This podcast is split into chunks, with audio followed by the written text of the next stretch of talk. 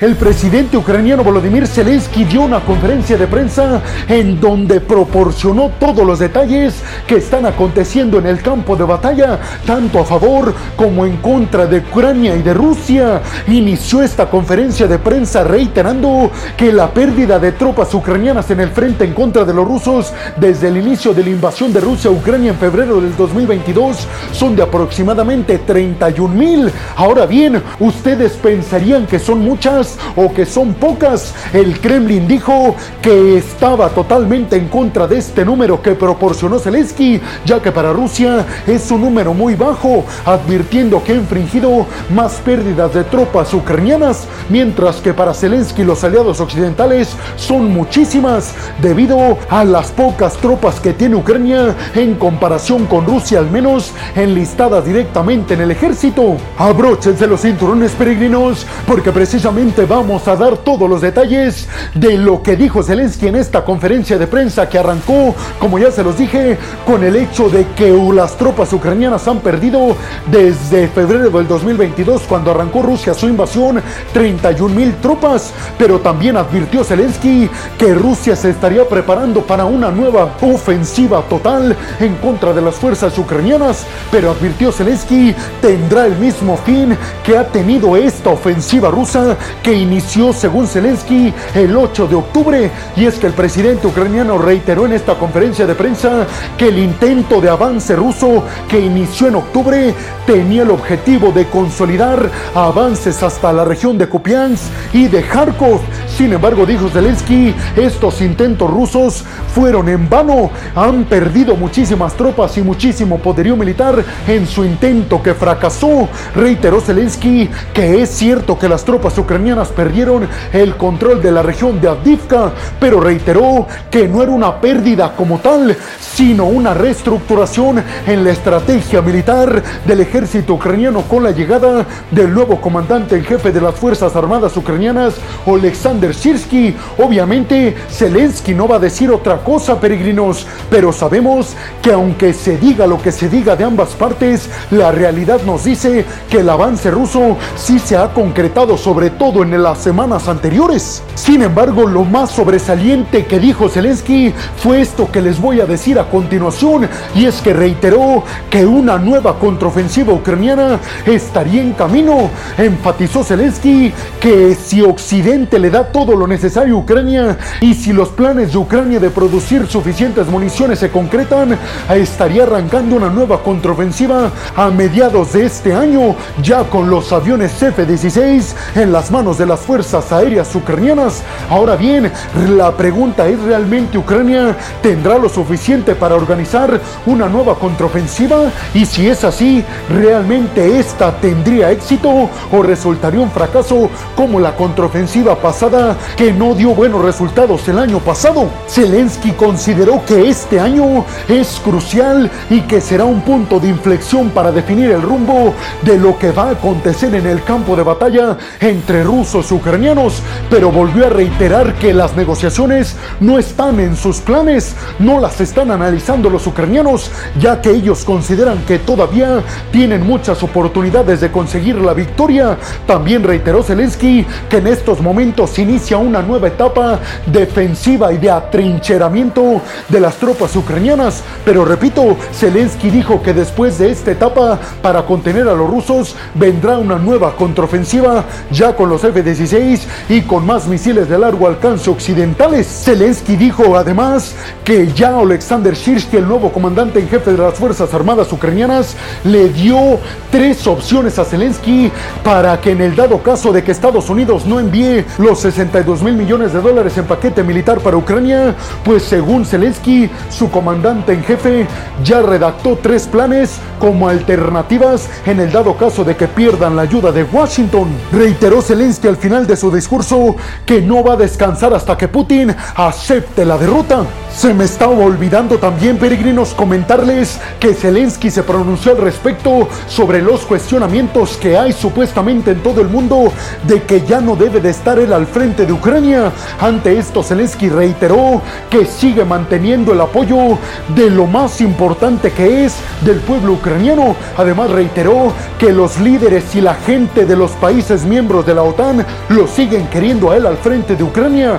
Reiteró que eso es propaganda rusa, que lo quieren desbarrancar del poder para atraer a alguien más afín a Putin y a los intereses del Kremlin. Pero dijo Zelensky, yo estaré en el poder hasta conseguir la victoria en contra del oso ruso. Pero ustedes qué piensan de todas estas declaraciones de Zelensky? ¿Creen que sea posible una nueva contraofensiva ucraniana con más misiles de largo alcance y con los F-16 a mediados de este año? ¿Será verdad que Ucrania ha perdido 31 mil tropas en el campo de batalla? Y por último, ¿será verdad que Zelensky tiene todo el apoyo del pueblo ucraniano y de los miembros de la OTAN? Y vámonos rápidamente con la siguiente noticia de este video para hablar de una noticia que le está dando la vuelta al mundo, peregrinos, de Alexei Navalny, el opositor de Putin, que fue acabado en prisión supuestamente y otras versiones dicen que perdió la vida por causas naturales. Vámonos rápidamente hablar a fondo de este tema que repito le está dando la vuelta al mundo y es que se está diciendo que días después de lo que le aconteció a Navalny en la prisión en el Ártico ruso, supuestamente iba a ser liberado iba a ser enviado o a Estados Unidos o Alemania. ¿Estoy hablando en serio? Seguramente esto le sorprende muchísimo, pero es que sí, peregrinos, según la agencia de noticias Reuters, con un informe basado en fuentes de inteligencia alemanas, se estaba organizando una especie de diálogo y de canje que involucraba a Navalny y a otros dos ciudadanos estadounidenses que están prisioneros en Rusia. A cambio, Alemania iba a liberar a Vadim Krasikov, un ex miembro del servicio secreto ruso y muy cercano y aliado de Putin. Navalny perdió la vida el 16 de febrero y supuestamente dos o tres días después se iba a concretar este canje de Navalny, otros dos ciudadanos estadounidenses, hacia Estados Unidos o Alemania a cambio de que Rusia recibiera al ex aliado de Putin y ex miembro de la agencia de inteligencia rusa. Recordemos que cuando Vladimir Putin le otorgó la entrevista al ex reportero y periodista de Fox News, Tucker Carlson, en esa entrevista Putin dijo que le interesaba mucho liberar a su antiguo amigo Krasikov, tanto así que estaría dispuesto a darle Estados Unidos y Alemania a Navalny. Sin embargo, muchas fuentes de Reuters están asegurando que Putin no pudo con la idea de liberar a Navalny, su principal opositor durante varios años. María Pepchik, aliada de Navalny y que esté en el exilio ruso y que además es considerada como una traicionera por parte del Kremlin,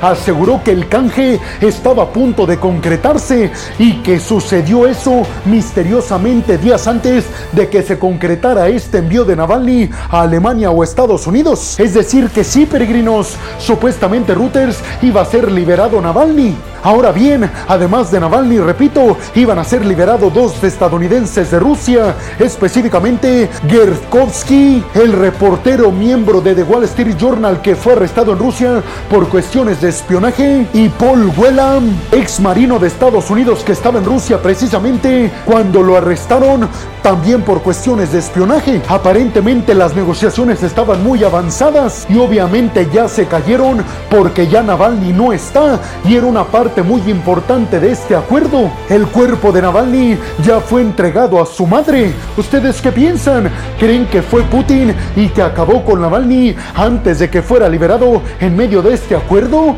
¿O le creen a fuentes rusas que aseguran la pérdida de vida de Navalny sigue siendo considerada por cuestiones naturales? Y vámonos rápidamente con la siguiente noticia de este video para hablar de la visita que realizaron a Ucrania varios miembros del Senado de Estados Unidos pertenecientes al Partido Demócrata, encabezada esta delegación que llegó a Ucrania de congresistas por Chuck Schumer, el líder de la mayoría en el Senado de los Estados Unidos. Ahí le prometió a Zelensky que los senadores demócratas iban a hacer todo lo posible, encabezados por él mismo, por Chuck Schumer, para que Mike Johnson, el líder y presidente de la Cámara de los Representantes de Estados Unidos, votara lo más rápido posible a favor de la ayuda militar para Ucrania que equivale a 62 mil millones de dólares. La visita de los senadores demócratas encabezados por Chuck Schumer a Ucrania se debió a la conmemoración del segundo año de la invasión de Rusia a Ucrania. Y Chuck Schumer desde Ucrania dijo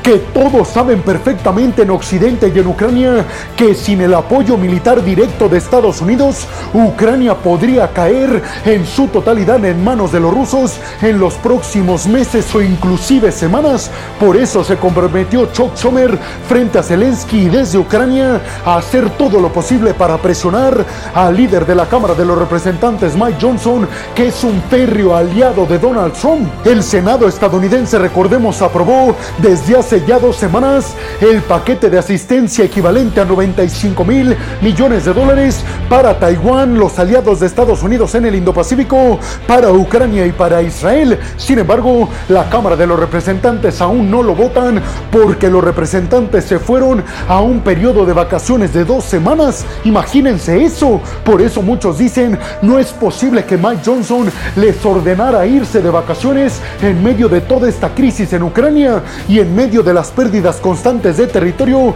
del ejército de Zelensky. Los representantes demócratas que acompañaron a Chuck Schumer a Ucrania aseguraron que ya están ideando y casi tienen lista una estrategia para presionar de forma efectiva a Mike Johnson y hacerlo que vote a favor de la ayuda militar para Ucrania. Zelensky le agradeció a Chuck Schumer todo el apoyo en el Senado y reiteró Zelensky que el hecho de que Ucrania reciba la ayuda militar estadounidense no solamente es importante por la propia ayuda militar, sino también por el mensaje que se le estaría enviando a Vladimir Putin de que Estados Unidos aún sigue del lado ucraniano. Pero ustedes qué piensan? ¿Creen realmente que los senadores demócratas lograrán presionar de forma efectiva a Mike Johnson para que vote de forma inmediata para enviar a Ucrania los 62 mil millones de dólares? Y vámonos rápidamente con la siguiente noticia de este video para hablar de declaraciones que ofreció Grant Shapps, el nuevo ministro de la Defensa del Reino Unido, y es que dijo que su país va a invertir este año 245 millones de libras esterlinas para aumentar la producción de municiones, tanto para llenar los almacenes del Reino Unido a niveles militares, como para enviar más municiones de 155 milímetros al territorio ucraniano, aseguró Grant Shapps. En estos momentos, el Reino Unido necesita hacer más por el pueblo ucraniano y sabemos, aseguró Grant Shapps, que tenemos que tener las municiones necesarias para defendernos nosotros, pero también para enviarle a Ucrania todo lo que necesita para evitar su caída total en manos de Putin y de sus mercenarios para nadie es un secreto que Ucrania necesita urgentemente más municiones desde Occidente. Sin embargo, sabemos que Occidente no estaba listo para producir las municiones necesarias tanto para ellos, para llenar sus almacenes, como para enviar a Ucrania al mismo tiempo. El Reino Unido le ha dado a Ucrania desde febrero del 2022, cuando arrancó la invasión rusa, cerca de 9 mil millones de dólares solo en asistencia militar. Por su parte, Estados Unidos ha proporcionado 44 mil millones de dólares solo en asistencia militar. Alemania ha proporcionado 28 mil millones de dólares, siendo el segundo país que más ha ayudado a Ucrania a niveles militares solamente por debajo de Estados Unidos. Y la Unión Europea en su totalidad ha enviado 6 mil millones de dólares desde febrero del 2022. Si se fijan muy bien, peregrinos, se darán cuenta que las ayudas tanto de Estados Unidos como de los aliados europeos a Ucrania a niveles militares a partir de estos momentos va a ser más de la que han enviado hasta ahora desde el año del 2022 en febrero cuando arrancó la invasión. ¿Qué nos dice esto? Pues una cosa nada más, peregrinos, que Occidente continúa sabiendo y consciente de que Ucrania no puede caer o si no, Vladimir Putin logrará sus objetivos no nada más de conquistar Ucrania, sino de romper el orden mundial establecido por Estados Unidos y por sus aliados occidentales. ¿Ustedes qué piensan? ¿Realmente creen que el Reino Unido pueda y deba invertir tanto en municiones para enviar a Ucrania? ¿Creen que los demás aliados europeos y en general todos los miembros de la OTAN tendrán la solvencia económica suficiente para producir tantas municiones y sobre todo a tan poco tiempo de distancia de que Ucrania pueda caer? Y vámonos rápidamente con la siguiente noticia de este video para hablar de que el ejército de los Estados Unidos, específicamente la Fuerza Aérea, identificó un pequeño globo sobrevolando el estado de Utah en Estados Unidos. Si escucharon bien, un nuevo globo que según la Fuerza Aérea estadounidense no se trataba de un globo espía y mucho menos de China, como si se trató los globos que encontraron hace ya varios meses sobrevolando Estados Unidos, que China aseguró se habían perdido y descontrolado, pero que Estados Unidos dijo eran para espiar bases militares estadounidenses con ojivas nucleares. La Fuerza Aérea de los Estados Unidos detalló que el globo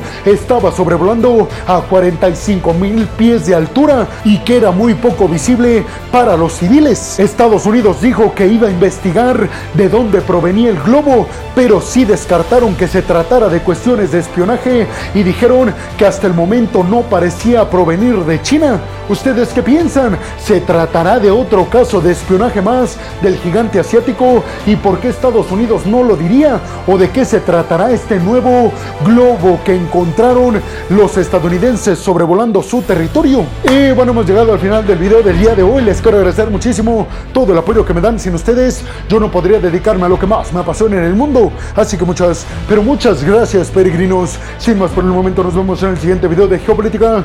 Hasta la próxima.